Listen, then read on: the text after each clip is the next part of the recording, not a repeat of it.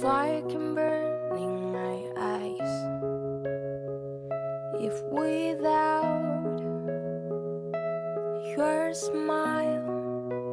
多少人这一辈子活的是庸庸碌碌、毫无梦想的？可是你的女儿不一样啊！我真的有我的梦想，我好想去追啊！我说，我说，如果我真的去做到了我的梦想，我想我这辈子可能就会死而无憾了。可是你真的把我压在这里，一直做我不想做的事情。我说，爸爸，十年了，我说十年了，也该放我自由了吧？我真的好想要去实现它呀！然后我就问我爸爸，我说，你有年轻时候的梦想吗？你如果再回到那个时候，你会不会也想去够一够它呢？我爸爸当时，他后来就真的默不作声了，就真的同意了。他说他相信我可能会过得比现在好。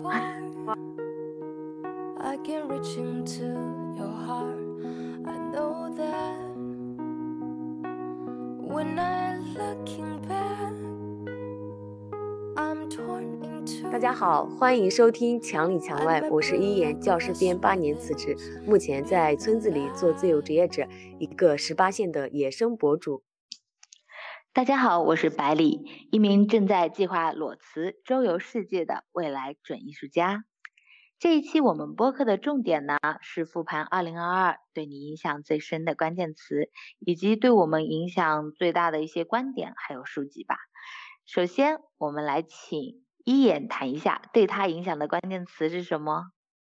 我觉得二零二二这一年是我 打破自己、重建自己的一个过程，所以我的二零二二关键词是破碎和重建。咦，百里，你的关键词呢？我的话就是自由和觉醒啦，因为我终于开始要追逐自己的梦想了。其实呢，听过我们播客的朋友们都知道啊。去年，一言成功的逃离了体制，开启了他的自由人生。说到这里啊，百里真的是非常非常的羡慕了。今天就来向一言取经，听他来分享一下他逃离体制的过程中是怎么去解决这些心理卡点的呢？好，请一言来为我们传播一下他的观点吧。其实我一直有辞职的这个念头，这个念头是在二零一九年，但是在这几年呢，我这中间经历了反复的挣扎、纠结、各种尝试和探索，到今年啊才真正的辞职，也就是二零二二年。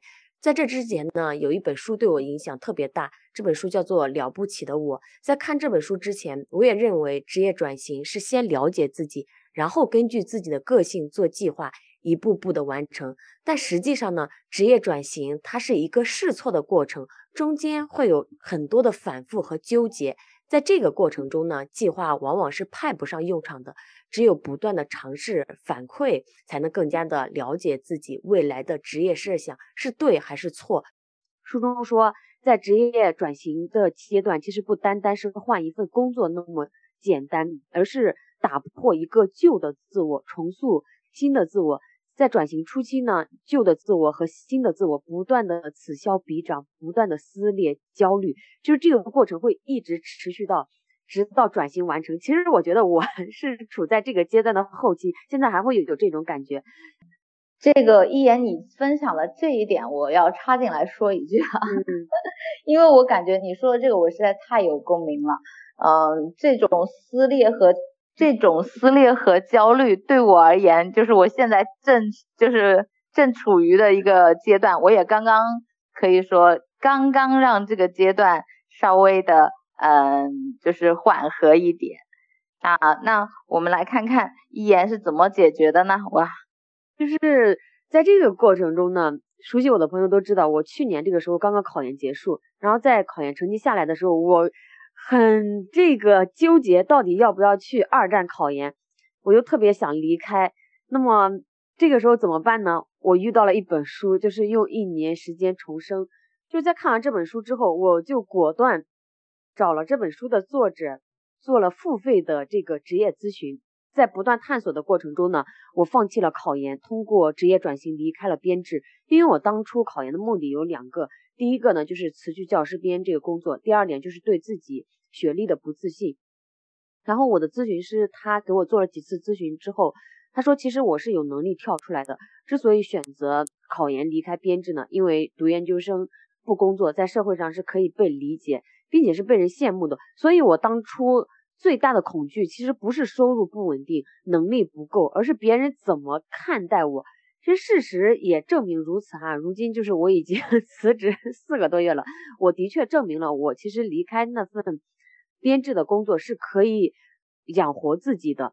所以我觉得这个探索的过程、试错的过程是特别特别的重要。第三本书呢是非常关键的，就是力量从哪里来。因为我第一次递交辞职报告的时候，领导让我考虑考虑，就是不要那么冲动嘛，给我时间让我思考。我自己也纠结了，我原本是，嗯，我确定我就要离开，但是当领导给我机会让我重新考虑的时候，我自己在劝自己，诶，我要不要继续上班，继续回学校教书？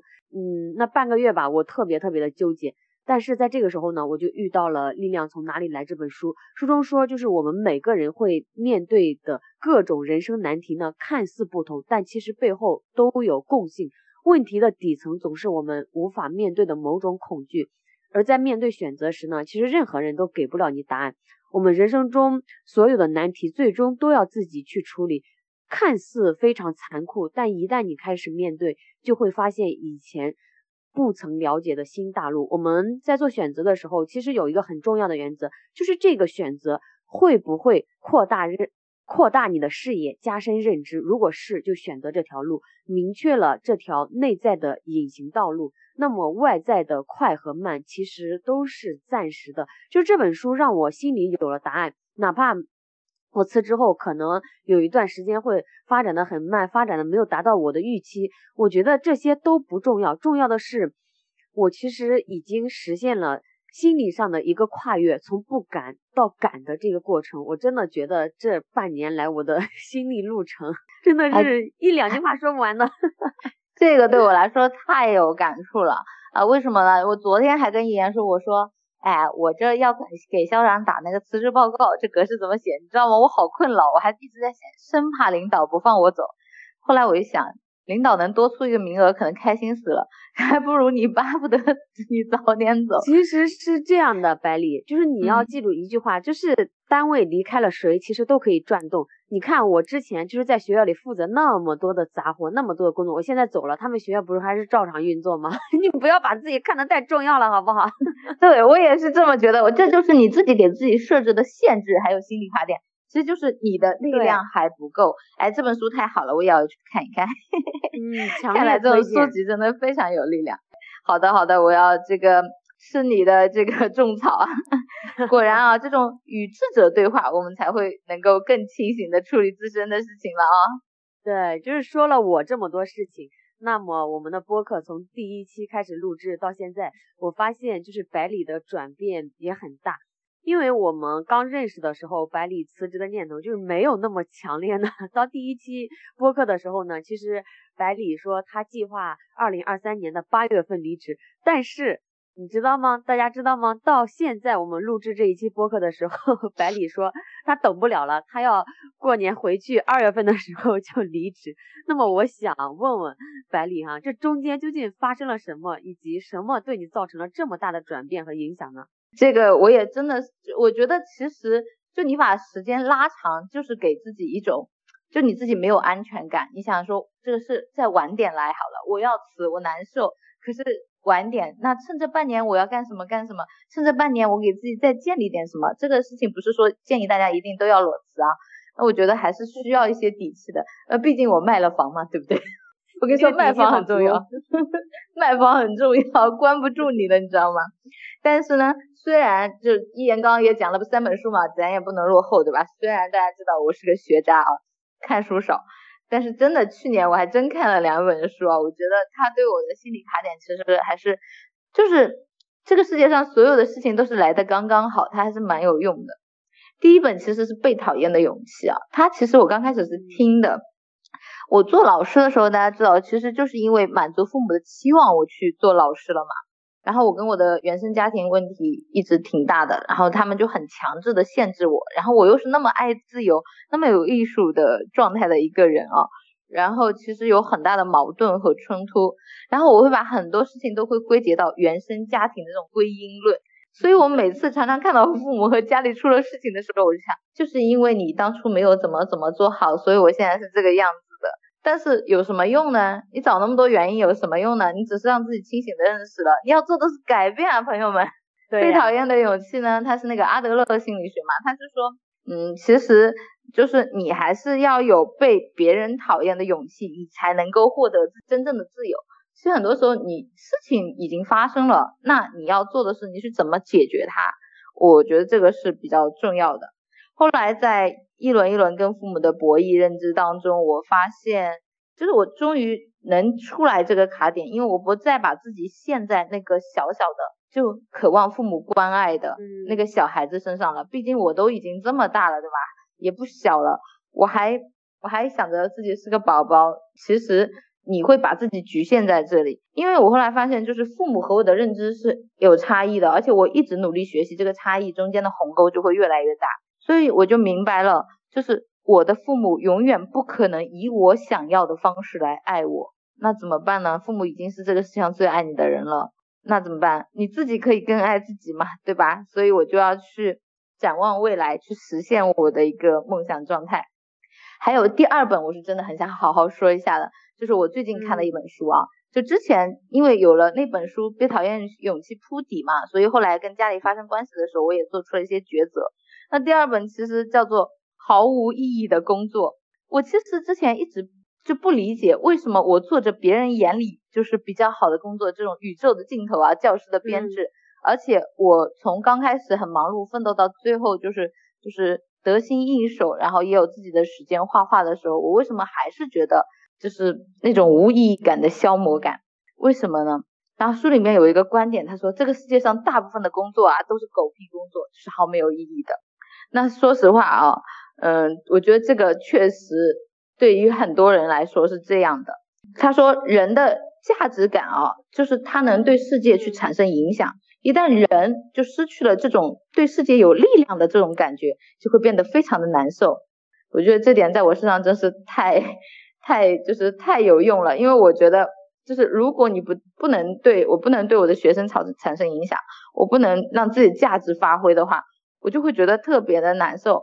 所以我在工作的时候也一直在寻找这个意义。然后从刚开始不喜欢当老师，到最后我觉得我能对学生产生一些正面的影响，给自己正反馈，嗯，也是能得到很多东西的。但是我发现。这个只是其中一点，因为你的工作一定会有很多的杂事，就像一言刚刚说的，在学校要干那么那么多的杂活。哎，我在这里要插一句哈，就是大家想知道我在学校里干什么杂活吗？然后听一下，听一下。我我觉得 我就像学校里的一个保洁阿姨一样，就是我们之前不是有各种检查吗？就是我们会去打扫你负责的各个功能室，然后你就变成了那个打扫卫生的人。这点是。最让我忍受不了的，其实并不是说打扫卫生有啥，而是觉得，我觉得打扫卫生有啥用？它对学生到底有用吗？哎，你这一点我也太有想法，因为我们学校就很推崇那个三 Q 七 S，你知道吗？就是学生就是嗯都会轮到值周班，然后一直都在扫地打扫卫生，每天都会有一堆人检查，因为领导过来巡视，他看的第一个就是就是要不要整洁嘛，所以哇，这个地板砖都蹭亮的。我真的觉得我学生打扫的比我自己打扫的干净多了。我我自己我都觉得我很懒，因为我们家很乱。学生真的就是被驯化的特别特别的好。我觉得，嗯，就是还有就是最早的时候，我在学校其实刚开始我做过四年班主任，你知道吗？做班主任的时候，我觉得那个时候真是做崩溃哎。像我一个艺术老师做班主任真的崩溃。你知道我逻辑这么不清晰的一个人，我天天要干的事情就是建各种 Excel 表格，然后就是。今天是什么？呃，食堂问你要表格，明天财务问你要表格，后天后勤要问你要表格，不，不是后天，我说错了，同一天还有教务要问你要表格，然后他们都不提前说，都在同一天问你要，而且要的表格，他们每个人都有一份表格发给你，可是那个表格你不能复制粘贴，因为都不一样，但是又都差不多，你懂吗？就我我懂，真的是崩溃了，我在想，哎。你们就不能商量一下，我交一份就够了吗？我为什么要花那么多时间？我我是个文员吗？我觉得文员是吧做的东西还不一样吧？我要一直重复粘贴，还要挑里面的不同。我这这这这是那个什么找茬吗？就每天都要干这种事情，然后你就觉得天呐，班主任做的到底是什么活，就很可怕，你知道吗？而且你不觉得是真的就是毫无意义，因为你不知道目的是什么。其实在这里我我想说一句，就是 毫无意义的表格，我也做过，做过非常多。真的，哎，你在学校，我我都不明白啊，你为什么要做这种？现在其实我们不是大家说，就现在不是科技化了嘛，很多东西我们都是科技可以搞定的。但是你知道吗？科技化以后，你的世界其实你事情没有变少，反而变多了。你知道对为什么？而且我我想就着刚刚百里说的，就是我想说说我的想法。百里说可能学生都被驯化了，其实像我和百里还会去去思考，我们做这个表格，我们打扫卫生真的对学生有用吗？到底有什么意义？但是哦，以我在。多年里面的感受，其实有很多老师他已经不会去思考做 这个东西到底有没有意义了，他已经习惯这样了。嗯，是的，而且他们就觉得这好像是想当然的。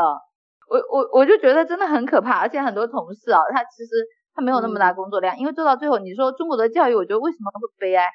因为我们每一个。就是刚毕业，师范毕业，就算我不想去当老师，可是我一旦进入这个工作的时候，我的眼里是有光的，我是有憧憬的，我觉得我是蜡烛，我要去影响别人。我我有同感，哇，这一点我太要分享了。就是你知道我刚刚考上编制的时候吗？那个时候我二十岁，然后我看着那个小朋友，哇，渴望求知的眼神，你知道我内心里有多么激动吗？我发誓，我一定要在教育行业发光发热。就这个问题，我和我很多同学讨论过，他们。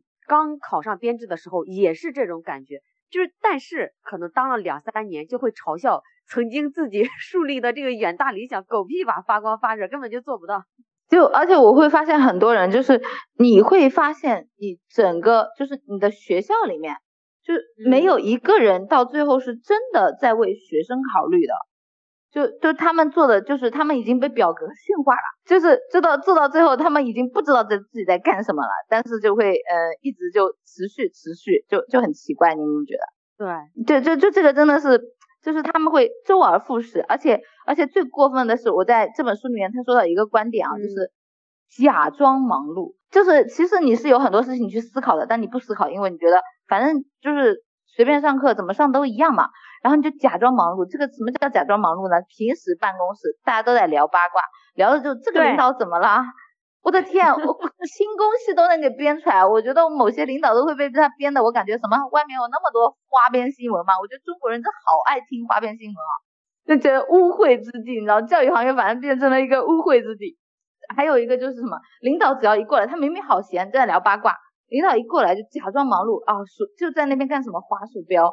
就或者打开一本书，书可能都还不是正的呢。就我就觉得，就是你要装作忙碌，就你用了很多时间在装作你在努力工作的样子，这真的好可怕。我我在这里偷偷讲一句哈，就是其实我是有这种体会的，就是大家可能会议论什么事情，但是我这个人就是可能在学校里伪装的比较好，大家就是一般讨论的时候，我其实是不怎么参与的，因为我不想就是让自己掺和到这些事情里面去消耗自己的时间和精力。呃，大家可能觉得我在看手机，其实我都是在手机里用微信读书，偷偷的看书在那儿。要么我就是戴上耳机听书，要么就是听各种课程。哇，那那你真的是好厉害，好努力。我是因为我都在那边画画嘛。我曾经有一季领导，就是我在想，我用我的课余时间画画，人家都在聊八卦，但是我的领导他们转过来的时候，他们觉得在他们眼里，我是那个在干闲事的人。哦，我有同感，我有同感，我有。哦，这里我太要分享了，你知道吗？曾经有一次，我带着一本书，就是去学校，我想在办公室看呢，我发现我不能看，大家都在玩手机，大家都在讨论八卦，你坐在那里看书，你装什么装呀？然后那本书你知道吗？我那天是拎着一个袋子去的，那个袋子是透明的，但是书的名字如果露出来怎么办？大家会说，咦，你怎么看这种书？就是大家觉得你不可能会看这种书的。然后我我当时就想着，你知道吗？我用一本教案，就是夹着这一本书，我是带回带回来带回去的，就生怕别人知道，哎，我还在看书呀。就是你看书，你是一个异类。其实百里，我们想一想，当一个老师都不看书的时候，当一个老师看书，别人用异样的眼光去看他的时候，你觉得？我觉得中国的教育界好可悲啊！我一个画画老师，哎，我在办公室，我用我的争分夺秒，那几年真的我是争分夺秒在画画的。我就所有的碎片时间，我做的班主任，我所有的碎片时间，下课也好，午休也好，晚自习也好，我都在画画。但是领导过去的时候，他觉得我在玩，在我他眼里就透出来那种感觉，而且他很不耐烦，就是觉得你就是在做一些毫他在他眼里我做的是毫无意义的事情。那那群拍溜须拍马的，然后在他面前努力假装忙碌的这些人，反倒是他眼里的这些优秀教师，这很可怕。你不觉得这其实也是人性的一种什么样的心理呢？可以说是从众心理，就是你不能和我不一样，你为什么要去 看书？你就应该和我 在这儿一起聊八卦才对。对对对，这个真的很恶心。后来就是我不是看那个《毫无意义工作》里面，我发现里面有一句话哦，他说，他说工作场所是法西斯，老板要将原本属于你的分分秒秒都抢夺过来，并占为己有，然后显示他的控制欲。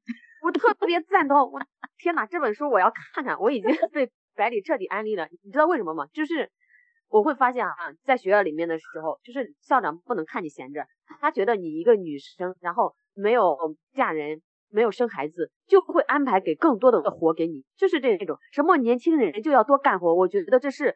很大的啊，很多这个领导都会对年轻的人说这样的话，你不觉得是这样的吗？我觉得这是最大的 PUA。我我们是年轻，但是我们为什么要多干活呀？对啊，而且他分配为什么就不均？大家明明拿一样的钱，而且最最过分的是什么？你知道吗？在他们眼里，就是你刚刚说的这种人伦天长，就是很正常的事情。哎，你你可以跟我请假说你去生孩子了，你可以跟我请假说你去照顾家人了，但是你不能跟我请假说你去健身了。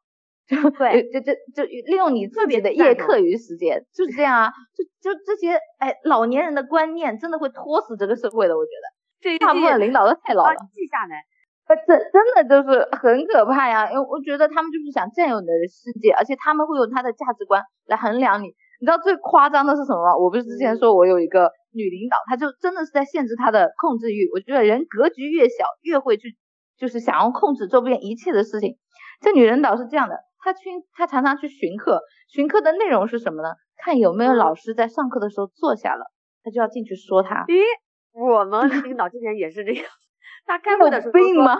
不应该坐着讲课，你应该站着讲课。可是他自己呢？我跟你讲，那些领导，你让那些领导去上课，他们能上出个什么好课来啊？自己在那里都都把自己养的脑子都。就值了，就我觉得他们上的那些课都不能听好吗？因为他们都没有再好好的去备课，然后他还要去讲那些年轻老师不能坐着啊。我觉得有些课他就是可以做的呀，你就很很好笑。我觉得他像一个监视器，而且雷达一样的，你知道吗？更搞笑，我就有一次啊，就学校好不容易就我们画室很热，搞买了个空空调回来了。嗯，那其实用的是学校的钱嘛。那学生那个时候好像是。好像是什么了？外面比较冷还是热哦？那个时候有一点点凉了，他开到了二十六度，外面的空度空空气可能是二十五了，然后他就很生气的过来骂我，骂了我三次，说为什么学生开的空调要比外面的温度高？我的天呐，百里，我们两个太惨了，这又让我想到一件事，就是我暑假去值班的时候，我在七月初去值班的时候，我开着空调，开着风扇，我其实是我到那，我先把办公室的卫生打扫了一下，我刚拖完地。就是我想用那个风扇把地赶紧扇扇干嘛，就是有人进来的时候，他不会再踩到脚印和泥。这个时候我校长就进来了，他把我训斥了一顿，他说你还开着空调，还开着风扇，你在这浪费电。对他们也是这么说的。我而且最过分的是，他还说我三遍，有一次还在学生的，就是家长会上还要说，我就觉得天呐，这就真的很第一很不尊重人，第二就是这种控制欲到底是哪里来的？你当领导。当怎么了？你你你有三个耳朵吗？还是你有八只脚啊？就就就不能理解，你知道吗？我 我不知道为啥哈，就是呃我在里面工作的时候会给我这样一种感觉，就是领导就是很了不起。你你可能如果去某个单位或者是某个局递交个资料，你都要低声下气的干啥干啥的，就是他里面的人就会比你高一等。你有没有这种感觉？哇，真的好恶心啊！说到这个感觉，就是最近不是我们上学期交论文嘛？我跟你讲，我越被看重，我真的是越不想当老师。其实我觉得原来我就是清闲的时候，我能做一些自己画画的时候，我觉得我还没有那么排斥这个职业。去年就是我，因为我都是摆烂那种状态嘛，结果我稍微呢会正常了一点，然后就会有各种领导看到我要我来干活啊，让我去帮局长干嘛，让我去就是做课题啊，让我去怎么怎么样啊，联系博物馆。然后就做了一个课题，然后自己去教的时候，那个教育局的那个部门就是拿文案那个老师，哎，他有什么了不起的？他就是那种态度超级超级差的，我就是我太懂了。就感觉你我我是他的兵，然后他就态度超差的，哎，我就问你一下，档案放哪里？你有必要这个样子吗？就好恶心，你知道吗？我我就不明白这个上下级关系从哪里来的？你教育局到底怎么怎么了？是我工资是你们发的吗？这不是国家发的吗？对呀、所以我就很好很奇妙，就是究竟是什么原因形成了这种风气？因为我们知道哈，其实你不应该这样对我们呀。你你虽然是个领导，但是你有什么了不起？这一点我要再多讲一点，就是我在呃找线上工作的时候，你知道吗？就是那嗯个、呃线上工作的领导吧，他大概比我大几岁，他都不让我称他为领导。我真的发现，就是和年轻人在一起干事情，就是那种和谐。比如说百里，咱俩之间也没有这种感觉，什么你比那当然没有，对吧？就是我当时找线上工作的时候也没有这种感觉，而且他会问我哈，他会问我让我多给他提一些建议。他当时问了我这样一句话，对我触动特别大。他说：“一言就是你我。”只是就是能把他交代我的事情做好，但是一些反馈啊，一些建议我给不到他。他说你以前在学校的时候是不是不给领导提意见，不给校长提意见啊？这个冲击对我特别大。就是他说你想一想，如果我们在学校里给领导提意见，领导会听我们的吗？我跟你讲，我不是刚刚在给局长做了个什么非遗文化工作室嘛？很好笑的是啊，嗯、我全场只有我一个美术老师啊，然后呢，我们要把那个字呢，就是有一幅字要挂到一个墙上，那个墙特别高，我的意思是挂高一点嘛，中堂嘛，然后下面可以拿那个呃台基啊，用木质的台基啊，然后木石啊去点缀一下，结果。然后他把它挂得很矮，他的意思进来就必须要马上一眼睛看到，然后他就，然后他又问我们，他说你觉得挂这里好看吗？然后只有我一个人说不好看，所有的领导，所有的人都在那边说，嗯，好看好看。然后他反过来又就是唧唧歪歪的跟我说这什么品味？我就在想，你们为什么不能当面告诉他不好看呢？对啊，就领导说好看，诶，那大家都要附和说好看，所以我们哇，这个溜须拍马真的是好恶心，就是就是我觉得你哎，教师的那种铮铮风骨呢，我们从古至今的那个对自己学术的追求，对自己这个信念的坚持呢，完全没有。所以，一个眼里有光的老师，一旦进入到这样的环境当中，不出几年就没有光了。你你知道吗啊你就灰暗了。我辞职后，大家都说的我变化最大的一点就是眼里又有光了。嗯，哎，我是一直能保持这个状态，他们都说觉得很不容易，因为我不是真的就是你，你前两天还说我说我为什么到现在都没有离职？对我看起来这么的异类的一个人，然后我为什么能在这种地方待十年？对呀、其实在这里我想好好的问问百里，就是我和百里认识大概有大半年的时间了吧，就是百里他是比我更外向，然后更自我一些的。呃，就是与百里比起来，我可能是那个乖乖女，但是我前昨天还和百里讨论呢，就是我的辞职竟然走在了百里的前面，原本应该是百里先辞职才对呀、我去那个，我不是暑假去了数字游民基地嘛，他们都说你这样的性格怎么能干体制体制内干那么多年啊？我说，哎，这个问题我去思考一下。第一，我可能觉得，因为我爸就是当时我觉得我要离职的时候，我感觉我爸都要死给我看的那种啊，这是第一点。你要好好的反思一下，这究竟是到底什么问题其？实，其实我去跟领导提过离职的，在我四年，就是我当完班主任，我说那个时候不想干了，我真不就消磨殆尽了那个热情。然后我就跟校长说，我说我不想做班主任，我想歇一年嘛。然后他就是不行嘛，他就说，呃，一定就不可以，你要么就离职吧。我说我不离职，你看你辞退我吧。我就会直接去跟校长说我不离职，因为我离职我爸心脏受不了。我说你辞退我吧，被辞了他可能好受点。我 就这么去跟我校长说的，你知道吗？然后两个校长一起请我喝了一个月的茶，然后没搞下来我。后来后来他们就不管我了，所以接下去这六年我的日子还是比较好过的，就大部分领导都不来搞我。后来就是校长就不管我了，但中层嘛，就我刚刚说的那些，就是管空调的那些老女人嘛，那就过来。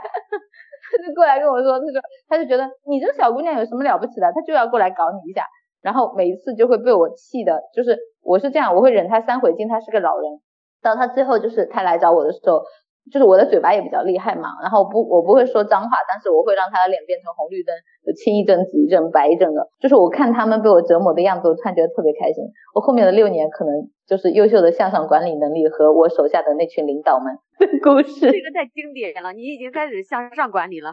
就我我可能有向上 PUA 吧，但现在他们今年他们又开始重视我，想要想要我去好好发光发热。我不是不想，只是我后来想了一下，就在这样的教育体制下，我很难坚持去做我真正觉得对的事情和真正对学生有帮助的事情。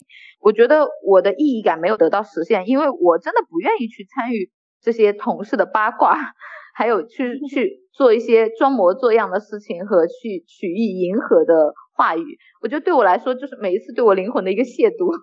嗯，这个感觉真的是，所以其实这段时间虽然我有很大的一个撕扯，但是我当我想清楚之后，我反而会越来越坚定我要离开体制。这耗了十年，可能就是因为看那些领导的样子太好笑了。其实我后来听很多新进来的那些我们学校的老师说，就他们都会很喜欢我，就我感觉我在我们学校里就是他，就是他们眼中的偶像一样的，就是他会觉得。我能够去保持我自己的事情，在这样的体制内还能够保持我自己的热情，做自己的事情，他觉得他们会觉得可能会让他们看到一点在唯一的体制内的希望吧。我这是有一个同事跟我讲的一个小女孩，哇，这一点，其实我刚刚脑海中突然冒出了一句话，就是百里为啥坚持了 十年没有辞职？就是这样的一个火星人女孩，想周游世界的艺术家，因为她可以在体制里 PUA 领导。对，而且觉得很好玩，你知道吗？然后，然后其他的，因为我就是喜欢看他们这种很想干掉我呢，又干不掉我的样子，就可能看不惯我，但干不掉我的样子。你很讨厌我，你看不惯我，但是你又没有办法干掉我，这太爽了。哎，我觉得啊，我忽然发现我辞职辞早了。你要回去再折磨他们两年吗？我折磨了他们六年。他们已经折磨了我这这么多年，我应该回去继续折磨他们两年再走的。妹妹，冤冤相报何时了？咱还是逃出去吧。呃，在这里，其实我也想和听众朋友们分享的一点哈，就是前几天我看到大家的一个讨论，就是很多人会说，诶。你这份工作，反正就接着继续耗着呗，反正国家又不缺你工资，领导又不少发给你工资，你就继续在里面摸鱼呗。当时有有一个女孩说这样一句话，我印象特别深刻。她说：“其实你不是在摸鱼，你是在消耗你自己。”这句话，这个非常对，你说对吧？就是让我触动到了我，就是我。为什么说坚定的我要辞职离开？就是我也是美术老师，没辞职之前就相对来说没有班主任那么繁一些繁琐的事情。那我为什么要离开？里面的时间，即使你在摸鱼，其实你根本摸不到鱼，你摸到鱼了吗？我在那些摸鱼的人，我最过分的是我自己的作品还会就上阶段，我觉得很生气的是我自己创作的很多作品都有版权的，然后我们学校说要搞个校庆，一定要让我把把这个作品给他，然后我当时很忙，我说我实在没有空，我也不想给嘛。就是而且我们校庆说要画一本书，一整本书让我画，我说我真的没有这个时间。但是你你会发现你很难去推掉这些领导的突发奇想，那很搞笑啊！他让我给他画，他又不给我版权，然后还要自己拿去印文创。我到最后说实话我还是给了，你知道为什么吗？因为这个领导他就是后面上位的一个女副校长，就很折磨人呢。然然后他的意思就是我们培养了你，我们怎么怎么样。然后我就觉得。我真的我不知道怎么回，然后他说意思就是要么你不在这里干了咯，你必须得给我。我当时的心里就是老子不干了，但是我也还我当时的房子还没卖掉，我就忍着先给了。房子好重要，我跟你讲。然后我现在就很生气，我在想我为什么要给？我现在好郁闷，你知道吗？哎，这就是他们会觉得你不只是时间是他们的，你所有创造的价值你也是他们的，就你没有你自己。还有。还会有这一点，就是你这么优秀，你这么厉害，都是我培养的你。啊，我真的好讨厌听这个话，就是很多人在觉得，啊，你是我的学生，你是我教出来的，你是我带出来的。我在想，你培养了我什么？你到底培养了我什么？所有的东西，设备也好，学费也好，我自己交的，努力我自己努力的。你你还过来抢占我的时间，还 P U A，天天让我去买早餐。我为我为什么还是你培养出来的？这种感觉真的好恶心，你知道吗？就是你知道吗？我在我们学校就是。后来给学校主持了很多场活动嘛，可能，咦，我校长就会认为，咦，都是学校培养出来的。其实我心想，和学校有半毛钱的关系，我都是我自己提升的自己，好吗？我课 就是这个，在下班后的时间，我花了多少学费，我付出了多少的时间和精力用来打磨自己的身上。好，他倒成了一个，咦，坐享其成。他们捡便宜，他们就得了便宜还卖乖，你知道吗？真的，他就在外面就很好笑。我在学校本来要搞 VR 工作室。然后我本来其实我是真的想做事情的，我是给校长提建议，因为我觉得这个东西可以很好的改善学生，然后可以带给他们很好的一些见识，然后去真的切实的去学一些传统文化的艺术。但是你知道吗？就学校的政策不走得很慢，他们的钱可能都拿去修校门了，然后就很好笑。然后就但但是呢，他又要面子，就别的领导来，就是别的小事来，他们知道我们，他就会夸我，就你们学校有这么好的老师培养出来，我们校长就是。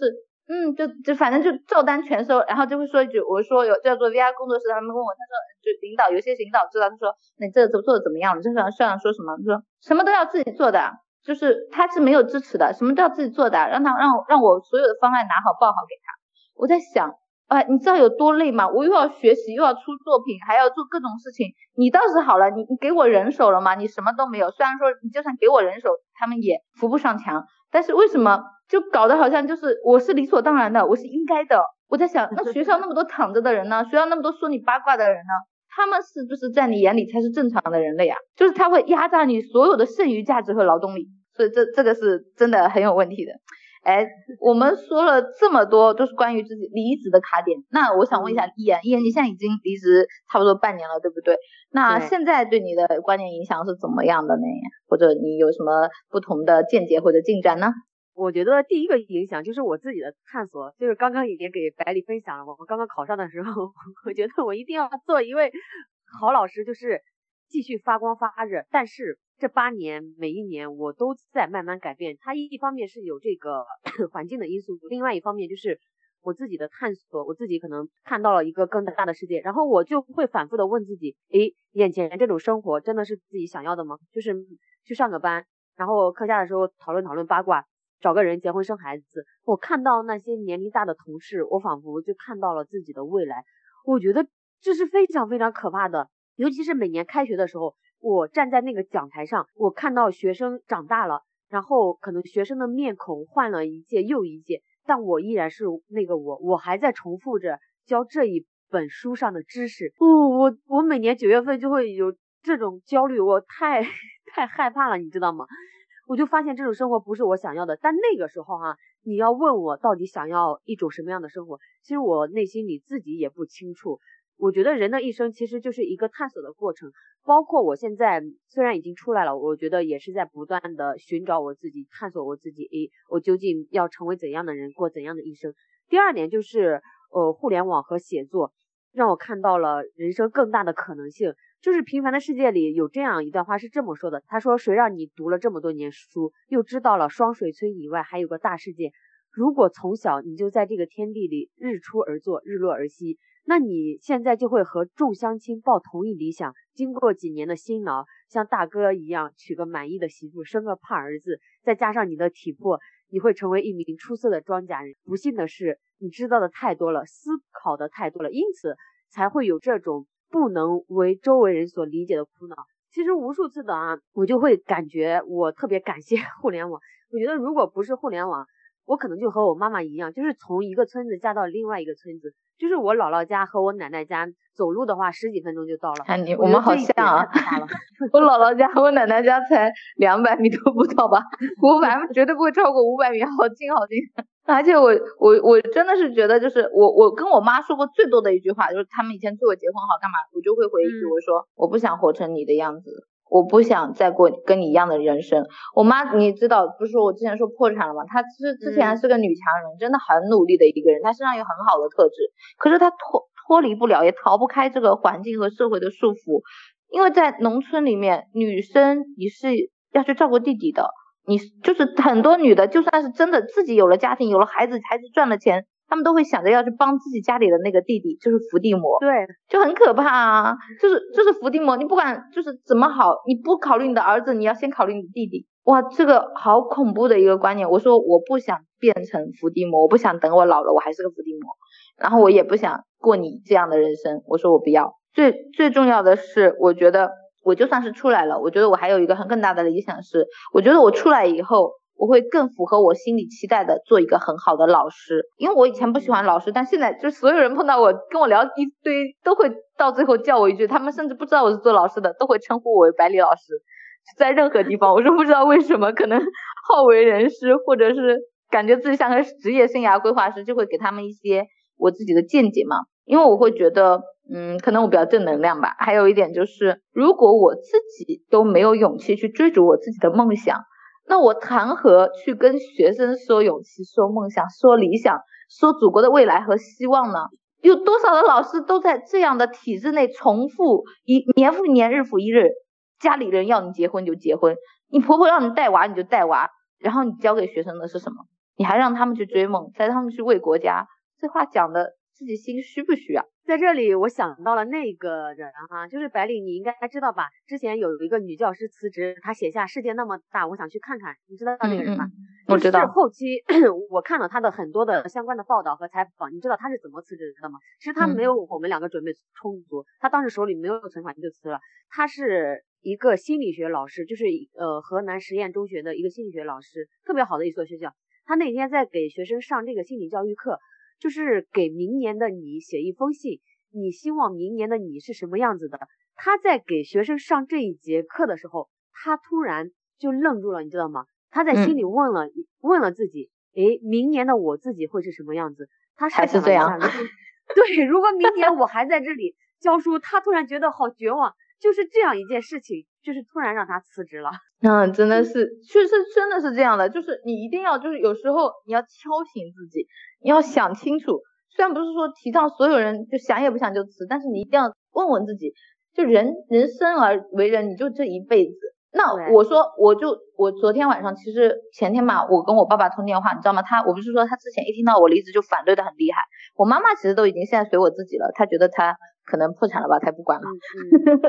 然后，然后我爸爸，我爸爸，然后我打电话，我就跟他说，我说我年后回去就离职了。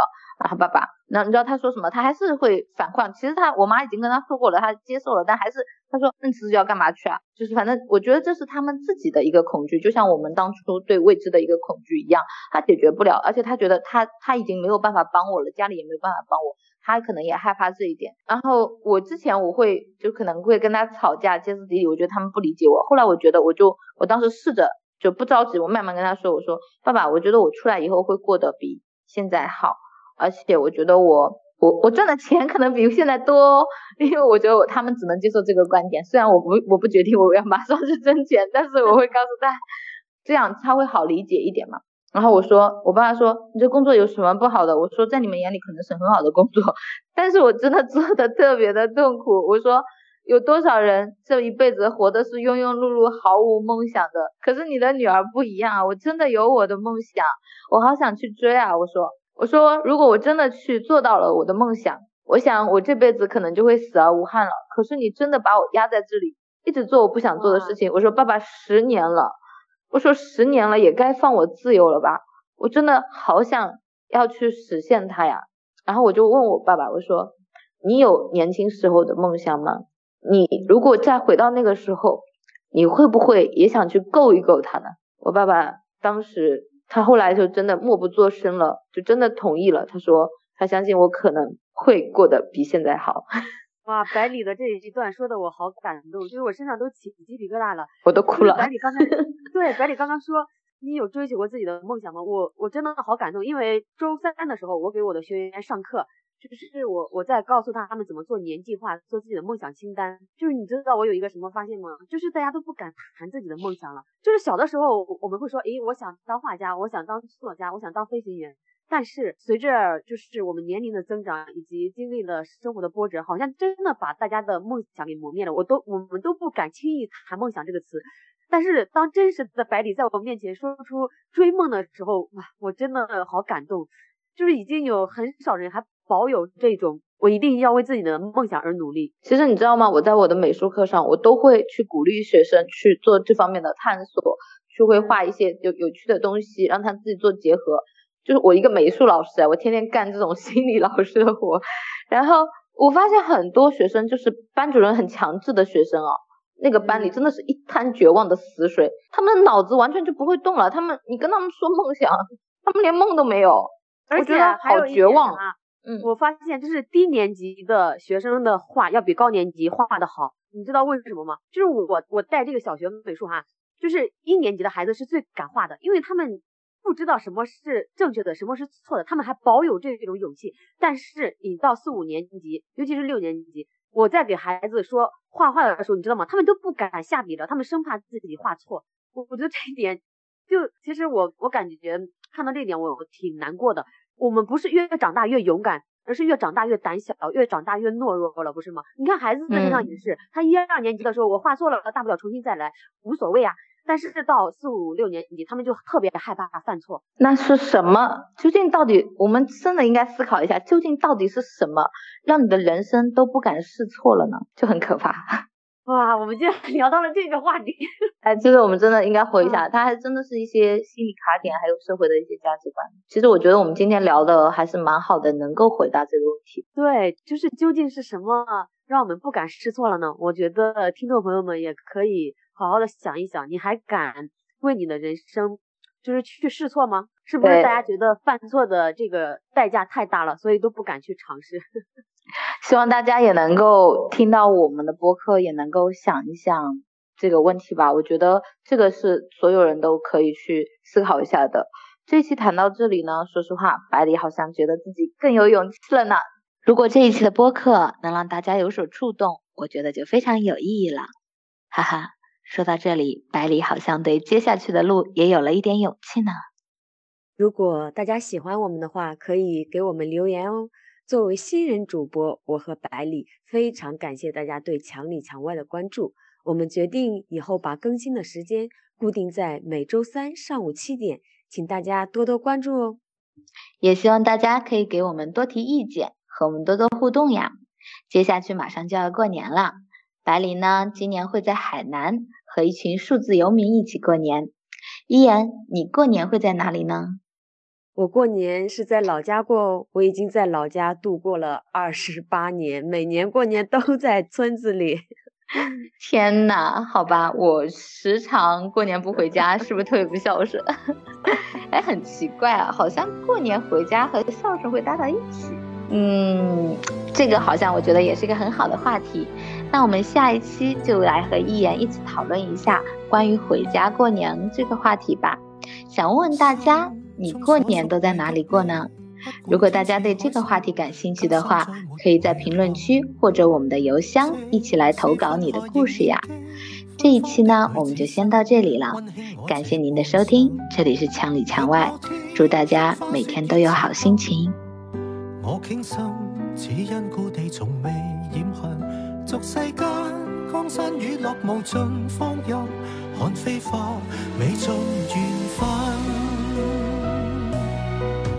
愿晚风将我吹，吹进你心内，晚灯影花正开，月影剖析我心，当时难自禁，地暗天昏已化舞点灯。愿晚风心里吹，吹散我的泪。低身化